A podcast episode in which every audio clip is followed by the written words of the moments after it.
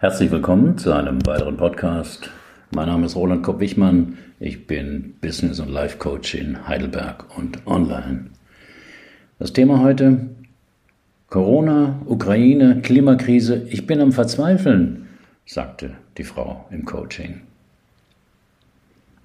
Manch einer ist am Verzweifeln, dass die Welt seit einigen Jahren im Krisenmodus ist. Corona, Ukraine-Krieg, zu viel Hitze, und deshalb mal zu wenig Wasser und dann wieder zu viel, dass das mehr und mehr Menschen auch psychisch belastet, bemerken nicht nur Arbeitgeber und Krankenkassen. Auch in meinen Coachingsitzungen geht es öfter um die Frage, wie man angesichts der vielen schlechten Nachrichten nicht verzweifeln soll. Warum es dafür hilfreich ist, seinen Geist anzubinden, lesen Sie in diesem Fallbericht. Ich komme zu Ihnen, weil ich mir dauernd Sorgen mache und oft am Verzweifeln bin. Das war schon immer so. Ich will damit aufhören, kann es aber nicht.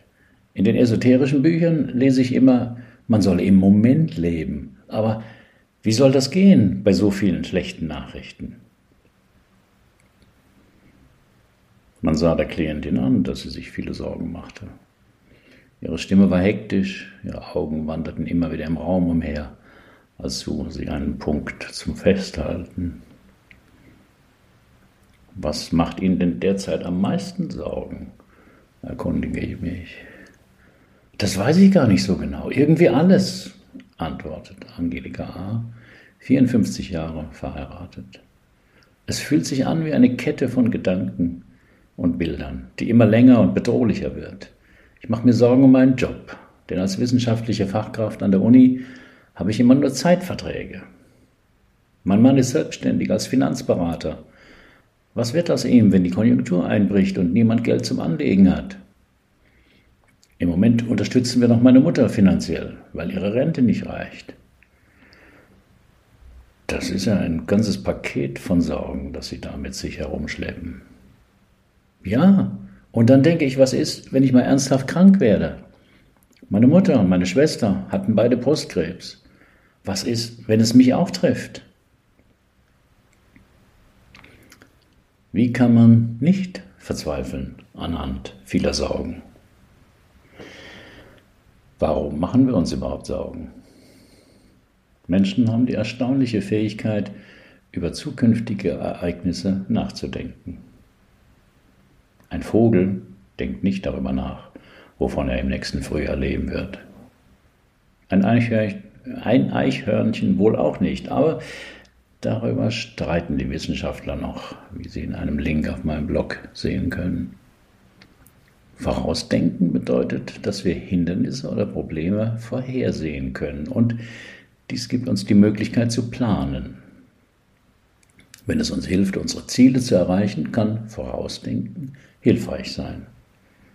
Zum Beispiel sind Händewaschen und Abstand halten nützliche Maßnahmen während einer Corona-Krise, um die Ausbreitung des Virus zu verhindern. Sich Sorgen zu machen ist auch eine Art vorauszudenken. Doch wenn wir das übermäßig tun und nicht zu sinnvollem Handeln führt, kann es uns ängstlich oder gelähmt zurücklassen. Dann malen wir uns Worst-Case-Szenarien aus und fühlen uns ohnmächtig, weil wir uns nicht vorstellen können, damit fertig zu werden. Wenn wir uns Sorgen machen, spielt das nicht nur sich in unseren Köpfen ab. Wenn es übermäßig wird, spüren wir es als Angst in unserem ganzen Körper. Zu den körperlichen Symptomen von Sorge und Angst gehören Muskelverspannungen oder Schmerzen, Unruhe und Unfähigkeit, sich zu entspannen, Konzentrationsschwierigkeiten, Schwierigkeiten beim Ein- oder Durchschlafen, schnelle Ermüdbarkeit. Wodurch werden Sorgen und Ängste ausgelöst? Alles kann ein Auslöser für Sorgen sein. Selbst wenn die Dinge gut laufen, erleben Sie, dass Sie alles schaffen. Aber dann kommt auf einmal der Gedanke, was mache ich, wenn alles auseinanderfällt? Es gibt besondere Merkmale von Situationen, die starke Auslöser für Sorgen sind. Erstens Mehrdeutigkeit. Die Situation ist nicht eindeutig, sondern lässt Raum für unterschiedliche Interpretationen. Die Sommer werden immer heißer, aber Temperaturschwankungen hat es immer wieder gegeben. Zweitens Neuartigkeit. Wir haben also keine Erfahrungswerte, auf die wir zurückgreifen können. Immer mehr Arten sterben aus. Mit diesem Problem hat sich noch keine Generation befassen müssen. Und das dritte Merkmal ist Unvorhersehbarkeit. Es ist unklar, wie sich die Dinge entwickeln werden. Welche Maßnahme ist die richtige? Und was ist, wenn wir gar nichts machen? Kein Zweifel, wir leben in besonderen Krisenzeiten, auf die die obigen drei Merkmale zutreffen. Dass dies nicht nur ein subjektiver Eindruck ist, zeigt die Warnung des Stockholmer Friedensinstituts SIPRI vor einem neuen Zeitalter der Risiken. Der Klimawandel, Umweltkatastrophen wie Dürren und Überschwemmungen, Hunger, Knappheit an Rohstoffen, das Aussterben von Arten und die Gefahr von Konflikten und Kriegen führten zu einem tödlichen Mix die Sanktionen des Westens gegen die nukleare Supermacht im Osten treiben die Preise für Öl, Gas sowie Lebensmittel nach oben. Bereits jetzt haben die gestörten weltweiten Lieferketten viele Waren verteuert und die Inflation nach oben getrieben. Das belastet auch den Einzelnen. Die psychische Belastung Berufstätiger in Deutschland ist nach Angaben der kaufmännischen Krankenkasse KKH im zweiten Jahr der Corona-Pandemie weiterhin hoch. Arbeitnehmer waren im ersten Halbjahr 2021 im Bundesdurchschnitt 42,5 Tage, unter anderem wegen Depressionen, Angststörungen und Burnout krankgeschrieben. Die Gründe dafür sind die Corona-bedingte Wirtschaftskrise, Existenzängste, Unsicherheit und das Gefühl des Kontrollverlusts. Zum anderen könnten viele berufstätige Arbeit und Privatleben im Homeoffice schlechter voneinander trennen. Ich beschäftige mich schon seit langem mit psychologischen Themen und weiß, dass ängstliche Gedanken einen auch krank machen können. Ich nehme mir immer mal wieder vor, die Sorgen wegzuschieben, aber das klappt nur ganz kurz, wenn ich mich ablenke. Zum Beispiel, wenn ich einen schönen Film angucke oder von TikTok weggespült werde. Aber eine halbe Stunde danach, beim Einschlafen im Bett, sind die Gedanken wieder da. Gab es denn mal eine Zeit in Ihrem Leben, wo Sie ganz ohne Sorgen waren? fragte ich Angelika. Da muss ich lange nachdenken. Vielleicht als Kind. Den 23. Psalm, wissen schon, der Herr ist mein Hirte, den fand ich immer sehr tröstlich.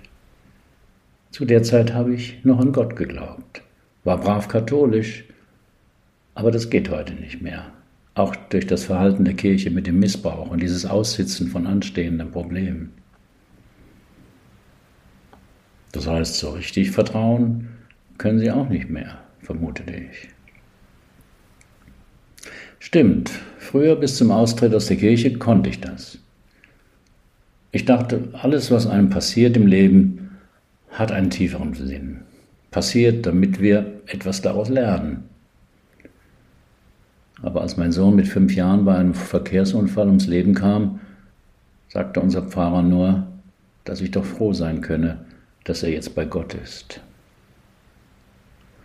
Da brach etwas in mir zusammen, weil ich das so gefühllos fand.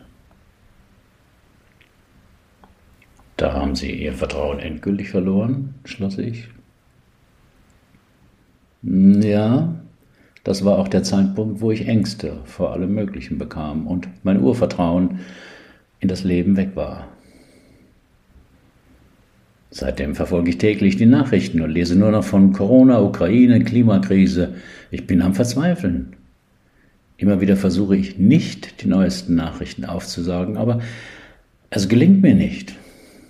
Manchmal nehme ich mir vor, ein schönes Buch zu lesen aber eine Viertelstunde später hänge ich doch wieder am Handy und checke die Nachrichten.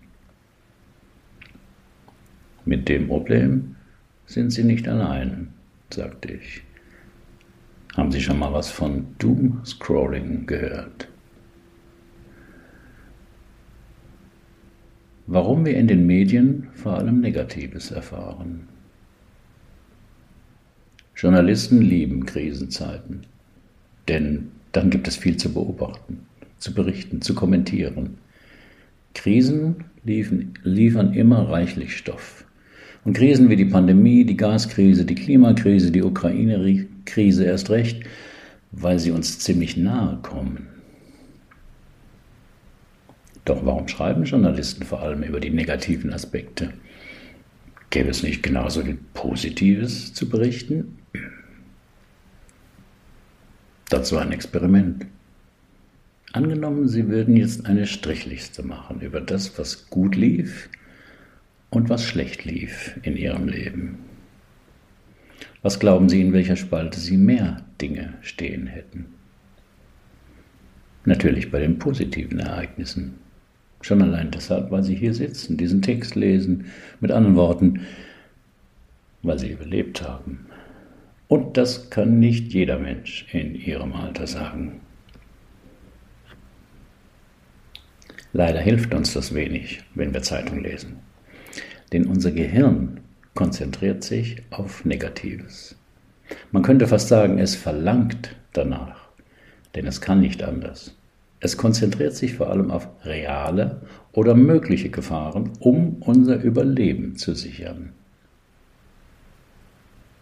Das hat sich in der Evolution so entwickelt und war für unsere Vorfahren in der Steinzeit ein unschätzbarer Vorteil. Doch objektiv betrachtet ist unser Leben heute nicht mehr so lebensgefährlich. Aber unser Gehirn ist trotzdem noch immer auf Überleben programmiert. Eine Studie zeigte, dass über 90 Prozent der Sorgen, die Menschen sich täglich machen, völlig nutzlos sind, da die Probleme, um die sie kreisen, niemals eintreten. Manchmal sieht es sogar so aus, als fiele es den Menschen schwer, Positives auszuhalten, wie der Klient in einem Fallbericht, den ich verlinkt habe. Oder wie es Mark Twain ausdrückte, in meinem Leben habe ich unvorstellbar viele Katastrophen erlitten. Die meisten davon sind nie eingetreten. Zudem beschreibt der Negativitätseffekt die Erfahrung, dass negative Dinge selbst bei gleicher Intensität einen größeren Einfluss auf unseren psychischen Zustand haben als neutrale oder positive Dinge. Das Restaurant, in dem Ihnen irrtümlich ein Espresso zu viel berechnet wurde, erinnern Sie noch nach zehn Jahren. Die vielen Restaurants, wo alles korrekt ablief, kaum. Die Anerkennung, die Sie im Job oft bekommen, verblasst gegen die Erinnerung, wo Sie einmal übergangen wurden. Negatives verarbeiten wir besser, schneller und intensiver als Positives oder Neutrales. Verantwortlich dafür ist unser Steinzeithirn. Aus evolutionspsychologischer Perspektive ist der Negativitätseffekt sinnvoll und ein Überlebensvorteil. Denn eine verpasste negative Nachricht konnte in Zeiten von Säbelzahntiger und Mammut potenziell den Tod bedeuten. Lesen Sie hierzu ein spannendes Interview auf meinem Blog. Sorgen kann man kaum wegmachen. Es sei denn, man dröhnt sich zu mit Alkohol oder Drogen. Aber der Versuch, mit rationalen Argumenten einem sorgenvollen Menschen zu helfen, scheitert in der Regel. Ich weiß, dass das Blödsinn ist, was ich denke, aber ich kann nicht anders, lautet dann oft der Hilfeschrei.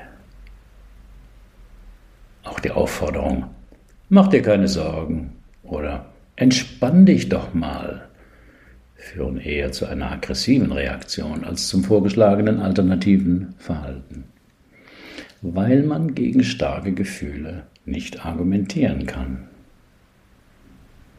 Das hatte auch Angelika A. erlebt. Wie reagieren denn Ihr Mann oder Ihre Freundin auf Ihre vielen Sorgen, wollte ich wissen. Ich habe mich heute Vormittag bei einer Freundin einquartiert, um in Ruhe mit Ihnen sprechen zu können, sagte die Klientin. Mein Mann hat null Verständnis für meine Sorgen. Er hält mein Gejammer, wie er es nennt, nicht mehr aus. Auch die meisten meiner Freundinnen haben sich von mir abgewandt, halten meine Gedanken für übertrieben. Dann sind Sie ja ganz allein, stelle ich fest. Ja, so fühle ich mich auch. Ganz allein, obwohl ich von Menschen umringt bin. Im Büro geht es nur um mehr Umsatz und wie wir neue Kunden gewinnen. Im Bekanntenkreis treffen sich alle wieder ohne Maske, als gäbe es kein Corona mehr, aber die Inzidenzen sind nicht gut. Und meinem Mann darf ich mit dem, was mich belastet, schon gar nicht kommen.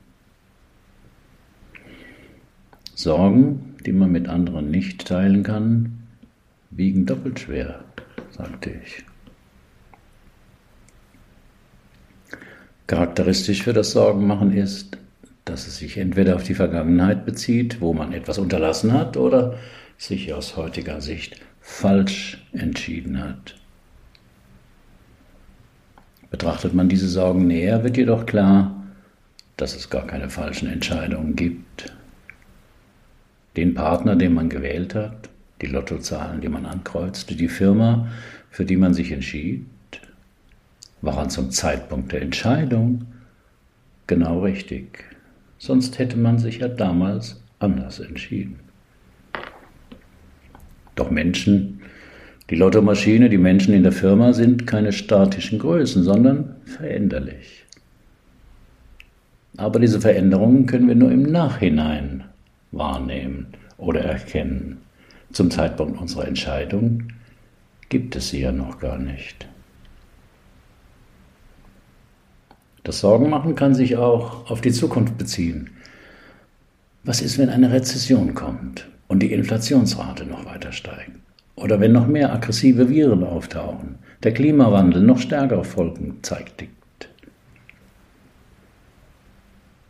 Da wir Entscheidungen aus der Vergangenheit nicht mehr ändern können und wir nicht wissen, was die Zukunft bringen mag, wird klar, warum viele Menschen in Angst und Sorgen leben. Zumal unsere Aufmerksamkeit durch den oben beschriebenen Negativitätseffekt vor allem auf Fehler, Missstände und Ungünstiges gepolt ist. Ich habe Sie als Coach ausgewählt, weil ich gelesen habe, dass Sie sich auch für spirituelle Themen interessieren. Sie waren nochmal Sannyasin und Buddhist, stimmt das? fragte Angelika. Stimmt, ist lange her. Glauben Sie denn, dass es erleuchtete Meister gibt? Hm, wahrscheinlich. Zudem glaube ich, dass es bei vielen Menschen eine tiefe Sehnsucht nach etwas Größerem gibt, das unserem verrückten Leben einen Sinn gibt. Und diese Funktion erfüllen dann Jesus, Allah und andere Erleuchtete, an die man glaubt. Dann sind sie ein Atheist. Oh nein, ein Atheist ist der Überzeugung, dass es einen Gott oder Götter nicht gibt. Ein Agnostiker geht davon aus, dass die Existenz eines übernatürlichen Wesens, eines Gottes oder von Göttern zwar angenommen werden kann, aber grundsätzlich nicht rational zu klären oder zu erkennen ist. Aber man muss doch an etwas glauben, sagte etwas verwirrt die Klientin. Man muss nicht, aber man darf an etwas glauben. Und wenn mir die zehn Gebote helfen, ein gutes Leben zu führen, ist das doch sinnvoll. Dazu muss ich aber nicht glauben, dass sie Moses auf dem Berg Sinai von Gott empfangen hat. Normalerweise gebe ich im Coaching-Prozess wenig Persönliches von mir preis. Einmal, weil es den Fokus weg vom Klienten bringt. Zum anderen, weil ich erlebt habe, dass es dann unproduktive Diskussionen über Antworten von mir gibt. Aber bei Angelika A. sagte mir mein Bauchgefühl, dass es anders sein könnte. Deswegen fragte ich sie. Warum war das wichtig für Sie, einen Coach mit spiritueller Offenheit auszusuchen? fragte ich Angelika A. Ich wollte mich nicht lächerlich machen. Mein Mann weiß gar nichts davon, aber ich habe viel in der Richtung gelesen. Sri Aurobindo, Krishnamurti und solche Sachen. Kennen Sie zufällig Eckhart Tolle? Nicht persönlich, aber sein Buch jetzt habe ich zweimal gelesen, weil viele gute Dinge drinstehen, die aber nicht leicht anzuwenden sind, antwortete ich. Da bin ich aber froh, denn sein Buch habe ich auch gelesen und hatte das Gefühl, dass es mir helfen könnte, mit dem Sorgenmachen anders umzugehen.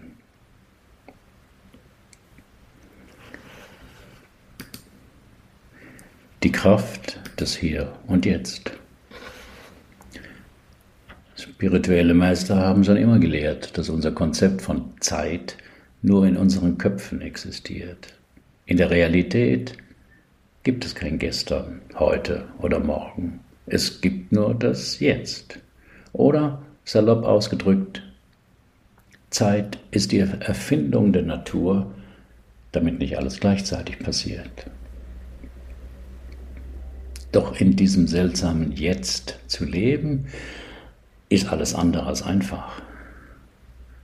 Probieren Sie das hier einfach mal aus. Starten Sie das Video hier unterhalb und schauen Sie eine Minute auf diesen Timer. Es hat keine Bedeutung. Sie müssen nichts tun. Nur mit Ihrer Aufmerksamkeit ganz hier sein bei der Uhr. Nach zehn Sekunden geht's los.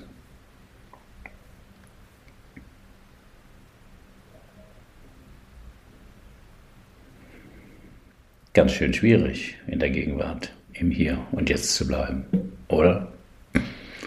Trösten Sie sich, das geht allen Menschen so. Dauernd kommen lästige und überflüssige Gedanken dazwischen. Vielleicht konnten Sie auch beobachten, dass Ihre Gedanken sich entweder auf die Vergangenheit bezogen oder auf die Zukunft. Jetzt haben Sie relativ emotionslos auf eine Schwarz-Weiß-Grafik geschaut, auf der nichts passierte, aber ihr Geist war dennoch nicht in Ruhe, sondern sprang hektisch rum her und schickte ihnen laufend Gedanken. Dieses Phänomen nennt man auch den Monkey Mind oder den Affengeist. Der Begriff kommt aus dem Buddhismus und bedeutet so viel wie ruhelos, launenhaft, überspannt, scheinbar unkontrollierbar. Was tun mit dem Monkey Mind? Hier eine kleine Anleitung. Zu beobachten, dass sich das Gedankenkarussell beständig dreht, dreht, ist der erste Schritt, um im Hier und Jetzt zu sein. Ich achte vor allem auf meinen Atem, weil er immer da ist. Am besten mit geschlossenen Augen. Dann haben Sie weniger Ablenkung. Im nächsten Schritt können Sie weitere Phänomene in sich wahrnehmen, ohne zu werten, das Ziehen im Bein oder das Kribbeln im Oberkörper zu beobachten. Wenn Gedanken auftauchen, einfach nur wahrnehmen und weiterziehen lassen und spüren, wie sich ihr Zwerchfell mit jedem Atemzug auf und ab bewegt. Diese Achtsamkeit können Sie überall anwenden, ohne in ein Zen-Kloster zu gehen. Sie arbeiten gerade am PC, spüren Sie Ihre Hände auf dem Keyboard und Ihre Hand, die die Maus bewegt, während Sie auf den Monitor blicken. Sie spülen gerade Töpfe ab vom Abendessen. Spüren Sie die Wärme des Wassers. Betrachten Sie die kleinen Blasen auf dem Wasser und riechen Sie den Duft des Reinigers auf dem Schwamm. Sie gehen gerade spazieren Achten Sie auf die Qualität Ihres Atems, das Gefühl des Bodens unter Ihren Füßen. Beobachten Sie, was, was sich um Sie herum bewegt und lauschen Sie den Geräuschen von Vögeln, Autohupen und anderen Umgebungsgeräuschen. Wann immer Sie feststellen, dass Ihre Gedanken in die Vergangenheit oder Zukunft abdriften, lenken Sie Ihren Fokus sanft auf den gegenwärtigen Moment. Im Jetzt ist meistens alles in Ordnung. Wo haben Sie denn das Sorgenmachen gelernt? fragte ich Angelika. Ich verstehe die Frage nicht. Nun, als Sie geboren wurden oder als Kleinkind, haben Sie sich doch bestimmt keine Sorgen gemacht. Ach so, das meinen Sie. Oh, das habe ich früh gelernt. Meine Eltern trennten sich, als ich sieben war. Mein Vater zog zu einer anderen Frau und überwies den Unterhalt nur sporadisch. Meine Mutter musste für mich und meine Schwester alleine sorgen und da war oft das Geld knapp. Ich trug oft Sachen, die in der Kirche gespendet wurden. Und gegen Monatsende war meine Mutter oft am Verzweifeln, weil trotz des Sparens kein Geld mehr da war. Gelegentlich hat uns dann meine Oma mit einem Zuschuss gerettet. Dann war ihr Leben fast von Anfang an schon von Sorgen und Ängsten begleitet, fasste ich zusammen. Ich habe da an diese Zeit schon lange nicht mehr gedacht. Meinten Sie, dass es da einen Zusammenhang gibt zu meinem Sorgenmachen heute? Ich denke schon. Wir übernehmen ja oft Denk- und Verhaltensweisen unserer Eltern, indem wir sie nachahmen oder bewusst das Gegenteil verfolgen. Da ist was dran. Meine Schwester ist da ganz anders. Die haben eigentlich weniger Geld als wir, aber sie lebt in den Tag hinein. Es wird schon alles gut gehen, ist ihr Motto. Ich wollte, ich könnte ihre Lebensphilosophie einfach so übernehmen, aber das geht nicht. Habe ich schon bemerkt. Es fühlt sich wahnsinnig gefährlich für mich an, so zu leben. Nun ja, beides sind ja Extrempositionen, um mit möglichen Gefahren umzugehen. Einfach zu vertrauen, dass es schon gut gehen wird, wie ihre Schwester das macht. Oder nicht zu vertrauen, dass es irgendwie weitergehen wird. Beides ist ja unrealistisch. Aber die Lebensweise meiner Schwester fühlt sich besser an. Sie geht auch nie zum Arzt und lässt sich auch nicht impfen. Dann hat sie bis jetzt viel Glück gehabt. Aber es gibt ja noch einen dritten Weg. Und der wäre, Allah behütet dein Kamel, aber zuerst binde es an einen Baum. Hintergrund dieses Sprichworts war ein Beduine, der Prophet Mohammed zugehört hatte und daher fragte, ob bei bestehendem Gottvertrauen überhaupt die Notwendigkeit bestehe, sein Kamel anzubinden, damit es nicht weglaufe, worauf er die obige Antwort erhielt. Im Deutschen kennt man dieses Sprichwort als Hilf dir selbst, dann hilft dir Gott. Positives Denken bezieht sich oft nur auf den ersten Teil. Denke positiv, vertraue auf das Gute und es wird sich früher oder später einstellen. Historisch gesehen geht es auf den Apotheker Emile Coué zurück. Der hatte beobachtet, dass seine Medikamente bei den Patienten am besten wirkten, wenn diese selbst an die Wirkung glaubten und eine positive Grundhaltung hatten. Deshalb gab er ihnen die Formel mit, es geht mir jeden Tag in jeder Hinsicht immer besser. Er machte sich damit den Placebo-Effekt zunutze, von dem er aber noch nichts wusste.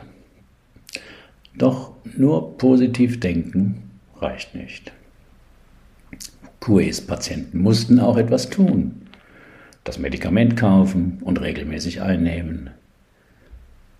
Manche Vertreter des positiven Denkens verbreiten, dass das Mantra vom Bessergehen schon reiche. Nein, zuerst binde dein Kamel an und dann vertrau auf Allah. Also tu, was in deiner Macht steht, damit es nicht wegläuft. Wobei Agnostiker wie ich dazu neigen zu glauben, dass es vor allem darauf ankommt, was man selbst tun kann oder muss. Ob man dann noch eine übernatürliche Wesenheit braucht, hm, höchstens, um hinterher einen Schuldigen zu haben, wenn das Kamel doch weg ist.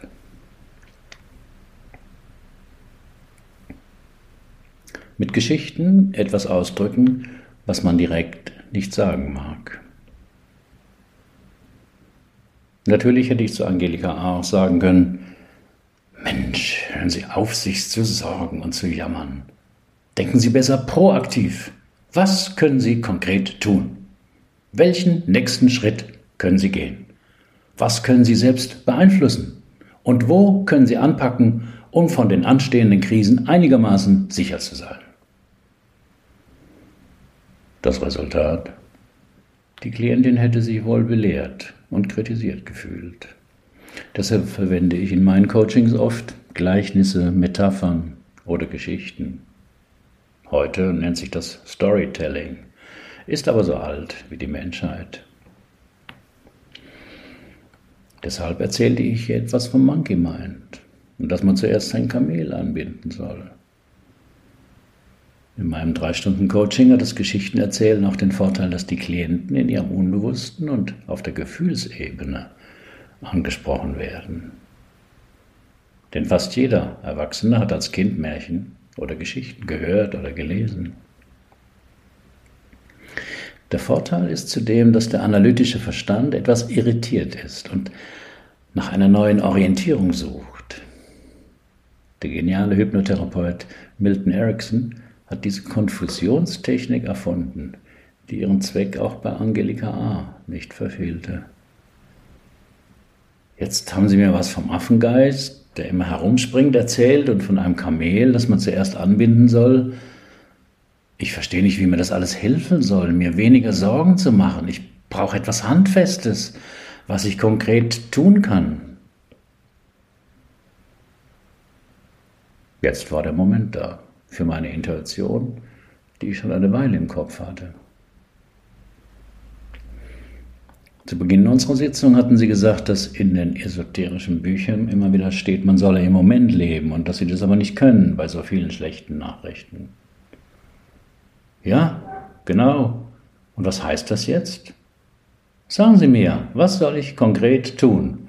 schaute mich Angelika A. herausfordernd an. Nun, ich schlage vor, dass Sie zuerst Ihren Geist anbinden. Mein Geist anbinden? Woran denn? Wie soll das gehen? In der Regel mache ich in meinen Coachings keine Lösungsvorschläge, sondern lasse mit Hilfe einer bestimmten Übung die Klientin selber die Lösung entwickeln. Aber diese Sitzung mit Angelika A. war in so vielem anders, dass ich von meiner Leitlinie abwich. Woran Sie Ihre Gedanken anbinden können? Naja, die spirituellen Meister empfehlen den Atem. Das hat mich auch schon immer gewundert, warum alle Achtsamkeitslehrer empfehlen, auf den Atem zu achten, kommentierte die Klientin. Jetzt musste ich aufpassen, dass wir nicht ins Plaudern verfallen, sonst würde die transformatorische Kraft des Lösungsvorschlags verpuffen. Weil der Atem immer da ist, weil er einen an den jetzigen Moment erinnert, weil er gleichförmig ist, aber nie langweilig, antwortete ich. Am besten Sie probieren es gleich mal aus. Wie? Jetzt hier mit Ihnen? Ja, aber mit sich. Einfach die Augen schließen, sich auf Ihren Atem fokussieren und die Atemzüge zählen. Angelika A. schloss die Augen, hielt sie ein paar Sekunden geschlossen und blickte mich dann erstaunt an. Und das soll mir helfen, mir weniger Sorgen zu machen? Ja, das kann schon klappen. Aber Sie haben vergessen, Ihren Affengeist anzubinden. Nach zwei Atemzügen machte er sich wieder los und drängte sich mit einer Frage vor. Die Klientin wurde ganz still und sagte dann, ach so, ich glaube, ich habe zum ersten Mal verstanden, wozu Achtsamkeit gut ist und wie schwer mir das fällt.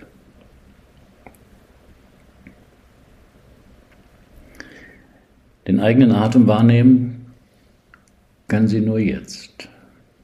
Natürlich haben Sie auch vor einer Stunde geatmet oder vorgestern, aber Sie haben diese Atemzüge nicht wahrgenommen. Sie passierten automatisch, unbewusst. In dem Moment, wo Sie Ihre Atemzüge zählen, ist kein Platz für andere Gedanken. Und dann sind Sie im Jetzt. Aber es braucht Übung, denn der Affengeist will nicht angebunden sein. Sondern frei in ihrem Kopf herumtouren. Ihm macht das Mords Spaß, aber sie ermüdet und stresst es auf die Dauer, vor allem wenn sie nachts einschlafen wollen. Und sie meinen, wenn ich mir Sorgen mache, soll ich stattdessen meine Atemzüge zählen. Ja, denn man kann im selben Moment nicht zwei Gedanken haben. Nacheinander schon. Aber wenn Sie Ihre Atemzüge zählen, eins, zwei, drei, da ist da kein Raum für einen anderen Gedanken. Es sei denn, Sie lassen den Affengeist wieder von der Leine, denn er wird immer wieder daran zerren. Und was mache ich, wenn sich in mein Atemzählen doch Sorgen einschleichen? fragte die Klientin ungeduldig. Das ist der Nachteil von Lösungen, die nicht aus dem Unbewussten des Klienten kommen. Der Affengeist oder nennen wir ihn zur Abwechslung mal der Verstand produziert sofort neue Fragen, die aber nicht aus der Erfahrung stammen, sondern aus dem Raum möglicher Schwierigkeiten. Und der ist fast unbegrenzt. Aber ich hatte nun mal angefangen, eine Lösung anzubieten. Jetzt musste ich auch die Konsequenz tragen und die Frage beantworten. Es gibt noch eine Möglichkeit, aufkommenden Sorgen die Stirn zu bieten. Ich bin gespannt. Aber am besten Sie probieren es gleich aus. Dann wissen Sie, ob, es, ob und wie es wirkt. Nach einer kurzen Pause sagte ich,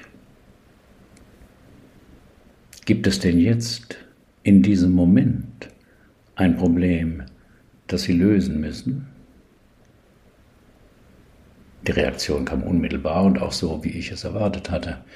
Jetzt in diesem Moment ein Problem? Natürlich. Und nicht nur eines. Ich denke zum Beispiel dran ist, wenn dieses Coaching mir nicht hilft und das ganze Geld umsonst war. Ich denke, was ist, wenn wir eine Rezession kriegen und mein Job in Gefahr ist?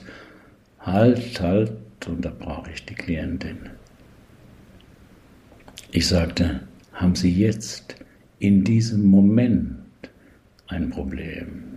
Jetzt, hier, in diesem Moment, wo wir hier gemeinsam sitzen und miteinander sprechen, haben Sie jetzt ein Problem, das Sie lösen müssen. Und dann machte es bei Angelika A. Klick. Ihr Atem vertiefte sich, ihre Gesichtszüge entspannten sich. Nein, eigentlich nicht. Jetzt hier gibt es kein Problem. Es sei denn, ich denke an die Zukunft. Da warten haufenweise Probleme. Aber jetzt hier? Nein, da ist alles gut.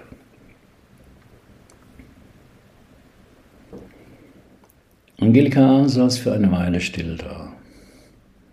Ich nahm an, dass sie, dass sie die sich ausbreitende Ruhe in sich genoss und wartete.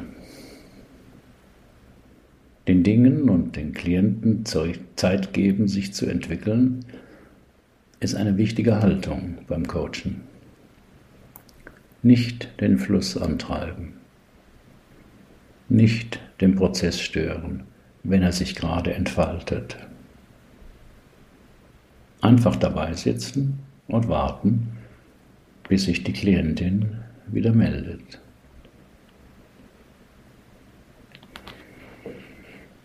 Das tut mir so gut, diese Ruhe in mir, die Erkenntnis, dass es jetzt gerade kein Problem gibt, ich also mir auch keine Sorgen machen muss, Aber kann man denn immer in diesem Jetzt leben? Ich denke, nein. Noch nicht mal die spirituellen Meister können das, antwortete ich. Aber das ist doch das Ziel aller ernsthaften Meditation, immer im Hier und Jetzt zu leben. Ich glaube, das ist ein Missverständnis. Es ist vermutlich effektiv, und angenehm, wenn man mit seiner Aufmerksamkeit die meiste Zeit bei dem ist, was man gerade tut oder erlebt. Kochen, die Kinder ins Bett bringen, einen Artikel schreiben, ein Buch lesen und so weiter. Und das tun ja die wenigsten Menschen. Sie sind mit den Gedanken woanders als bei dem, was sie gerade tun. Ich auch, oft. Das stimmt. Beim Fernsehen schaue ich zum Beispiel oft in mein Handy. Wenn mir mein Mann von der Arbeit erzählt, denke ich an das Kleid, das ich gestern in der Stadt gesehen habe, gestand die Klientin. Das ist menschlich. Der Affengeist langweilt sich schnell und braucht dauernd Abwechslung. Deshalb können wir immer nur begrenzte Zeit im gegenwärtigen Moment sein. Und wir brauchen ja alle drei Zeiten. Wenn ich morgen ein Essen kochen will, muss ich mir überlegen, was ich dafür noch besorgen muss. Wenn ich meinen Autoschlüssel nicht finde, muss ich mich erinnern, wohin ich ihn gestern Abend hingelegt habe. Und für die Erleuchteten gilt das auch? fragte die Klientin etwas unsicher. Ich kenne keinen Erleuchteten persönlich. Da es aber auch normale Menschen sind, vermute ich es. Da hätte ich noch eine Frage, fuhr die Klientin fort, und ich unterbrach sie. Ich mache Ihnen einen Vorschlag. Sie kam mit dem Anliegen, sich weniger Sorgen zu machen. Ich habe Ihnen zwei Wege gezeigt. Arbeiten Sie einen Monat damit und schreiben Sie mir dann, was Sie erlebt haben. Okay? Genau nach einem Monat bekam ich eine Mail von Angelika A. Die beiden Methoden würden ihr tatsächlich helfen, sich weniger Sorgen zu machen. Nur vergesse sie manchmal, sie anzuwenden. Aber wenn sie bemerkte, dass sie wieder ganz verzweifelt sei und niedergedrückt von Sorgen, falle ihr unsere Sitzung ein und sie frage sich dann, ob es im Moment wirklich ein Problem gäbe, das sie lösen müsse.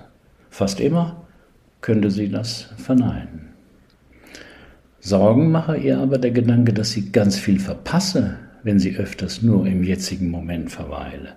Denn es gäbe ja so vieles zu erleben. Ich schrieb zurück, dass man im Leben zwangsläufig das meiste von dem, was passiert, verpasse. Aber erleben könne man etwas immer nur im Hier und Jetzt. Und diesen Moment zu verpassen, wäre am schmerzlichsten, denn der käme nie wieder.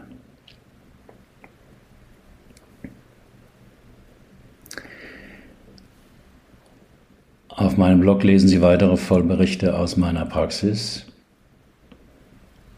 Alle Fallgeschichten sind real, aber so verfremdet, dass ein Rückschluss auf meine Klienten nicht möglich ist und die Vertraulichkeit gewahrt bleibt.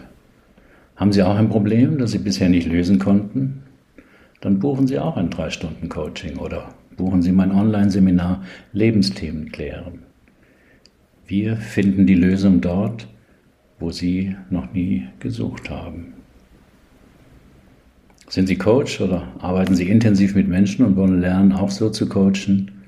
Ich biete eine Fortbildung an zu diesem Ansatz. Alle Informationen zum Coaching und zur Fortbildung finden Sie auf meinem Blog. Wann sind Sie im Hier und Jetzt? Herzlichen Dank für Ihre Aufmerksamkeit. Bis zum nächsten Mal.